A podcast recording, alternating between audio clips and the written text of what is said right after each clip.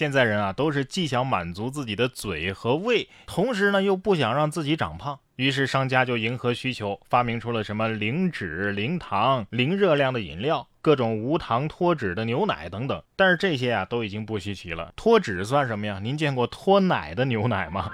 近日，在广东的惠州，就有一位叶女士反映，五月三十一号在超市购买了一箱牛奶，饮用的时候才发现，这倒出来的牛奶怎么跟水一样透明啊？叶女士说呀，超市说了，这这是质量问题，之前也遇到过这种情况，最后呢是退了几十块钱现金。六月四号，超市表示已经接到顾客的投诉，正在积极的处理当中。老板，我要一杯牛奶，不要加奶啊！不是现在的商家都这么敷衍了吗？商家心想：“哎，不好意思，我们的错，我们的错，还没来得及兑奶粉呢。”不过话说回来啊，高糖高脂的东西真的是不能多吃。六月二号，四川成都就有一位二十多岁的女生小李，近视高达一千五百度，她希望通过近视矫正手术来进行治疗。但是医生对他进行诊断之后啊，发现他加深近视的原因啊，是因为过量的摄入了甜食。专家介绍说，导致近视发病的因素啊是多方面的，而摄入过量的零食则是属于营养失调因素当中的一种。另一方面，吃糖太多或者是偏食是可能会导致维生素 B 一的缺失的，从而呢导致视神经功能的障碍。关键是这条新闻怎么样才能？不被我妈听见呢，手机已经不让玩了，这这可乐我不能再失去了呀，是不是？甭管多大年纪，都要面对亲妈的灵魂拷问。六月二号的下午六点钟，广州红十字会的医院肿瘤科的医生梁继珍突然接到了紧急任务啊，出发了，去哪儿了呢？到了他自己家所在的一个社区进行采样工作。突然一抬头，面前站着的是自己的儿子。正在进行核酸采样的梁继珍医生很是惊喜，脱口而出：“作业写完了没？” 本来见到妈妈之后特别高兴的儿子，立即就耷拉下了脑袋。哎，我妈还是这样，只关心这个。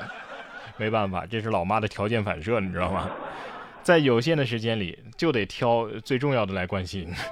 关键是后边排队的小朋友肯定是一脸懵啊，什么意思？完犊子了？怎么做个核酸采样还要检查作业呀？哎，这位小朋友，你也别先着急哭啊！贵州的凯里小李逛街的时候，就发现有个小朋友独自一人边走边哭，他就跟在后边跟了十分钟都没发现家长，于是上前安慰询问。因为小李留着寸头，穿着花衬衫，还带着个链子，小李就被路人当成了偷小孩的。最后，小李报了警，帮孩子成功的找到了家长。小李说了，虽然有点尴尬，但是遇到了也是一定要帮忙的。虽然我留着寸头，穿着花衬衫，还戴着大金链子，但我是个好叔叔啊。你看看大哥胸前的皮卡丘，这能是坏人吗？啊，不过路人这么警觉也是好事儿。据我分析啊，真正的人贩子才不会这么穿的花里胡哨呢。来看看看看，真正的坏人那是这样的。近日，在浙江的丽水啊，高速交警二大队例行检查车辆的时候，发现一辆车的后排有两位乘客未系安全带。民警啊，立即指示车辆靠边停车，提示两位乘客下车，并且出示身份证。其中一男子自述没带身份证。面对民警的盘查，该男子表示他要。回去自首。民警通过警务通后台查询之后，发现该男子的确是一名全国通缉的逃犯，涉嫌一起诈骗案件。目前案件正在移交办理当中，等待男子的将是法律的严惩。呃，那么问题来了，这到底算不算自首呢？本来警察是说我要罚你钱，男子说不，我要坐牢。跑是跑不掉了，还不如趁机招了算了。警察心想：“哎呦，没想到还有意外惊喜呢。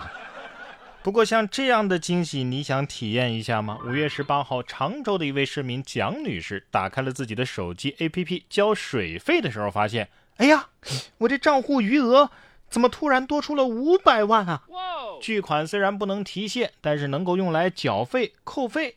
这蒋女士吓了一跳，认为自己可能遇到了诈骗了，赶紧报了警。民警及时联系了相关的部门，经过核实，哎，是系统出了问题，现在已经调整到位。这是五百万 体验券是吧？谁不想体验一次呢？哪怕去掉几个零，是不是？虽然知道这来路不明的巨款不能乱用，但是内心啊还是有那种可劲儿消费的冲动。关键是像这样的惊喜的精神损失费能不能赔偿一点啊？接下来要说的这件事要是发生了，那不是惊喜，那是真正的惊吓，而且精神损失费。可能一点还不够。近日，一则江西南昌外卖骑手接单运送遗体的消息在网上传播。六月二号，美团回应了，经过排查，五月二十一号的时候，有用户在平台先后下单了九十四次，备注是这么说的：家中老人去世，需送至当地殡仪馆。后来呢，他又依次取消了订单，所有订单的服务均没有实际发生。而网传的配送的实拍照片与这个订单啊根本就没关系。目前平台已经限制这个用户下单，当地的警方也介入到调查之中。下单九十四次，这这妥妥的恶作剧呀！这单七七四十九天之内怕是没人敢接啊！殡仪馆的工作人员要是真的接到这电话，喂，你好，您的外卖到了。不是很了解啊，要是真有人接单的话，这打包是不是得顾客自己打包啊？在今天的节目当中啊，我们提到了亲妈的灵魂拷问，刚好啊这几天又在高考、中考。其实每个小孩成长的过程当中啊，你发现没有，都有一个别人家的孩子存在，家长们呢也都会有同样的苦恼：为什么自己的孩子不能像其他的孩子一样优秀呢？其实每个孩子都是一颗独特的星球，有的像太阳热烈而温暖，有的像月亮温润如玉。那么，如何让这些星球能够散发出自己的光芒，其实就是家庭教育的问题。而想要创造一个好的家庭氛围和优秀的同行者学习，无疑是最好的方法。而教育学硕士出身的尹建莉就是一个很好的榜样。他的成功啊，不仅在于把自己的女儿培养成了一个优秀的孩子，更在于他激发了孩子自己的天性，找到了合适的发展道路。所以啊。这样一本蕴含了他教育实践和教育观念的书，我觉得是每一个为人父母都能够有所受益的圣经。通过学习和思索，必定能够形成属于自己的教育观念，为孩子的成长提供助力。那么，人格读书会接下来就要更新这本书，叫做《好妈妈胜过好老师》，听我为大家解读如何学习成为一个合格的父母。然哥读书会是我发起的一项读书分享会，在这里我为大家精选了全球一百本好书，每期十五到二十分钟的拆解精读，帮你把每本书给读懂读透，助你实现全方位的提升。只要关注微信公众号“然哥脱口秀”，回复“读书会”三个字就可以加入我们了。打开微信，搜索“然哥脱口秀”，加入我们吧。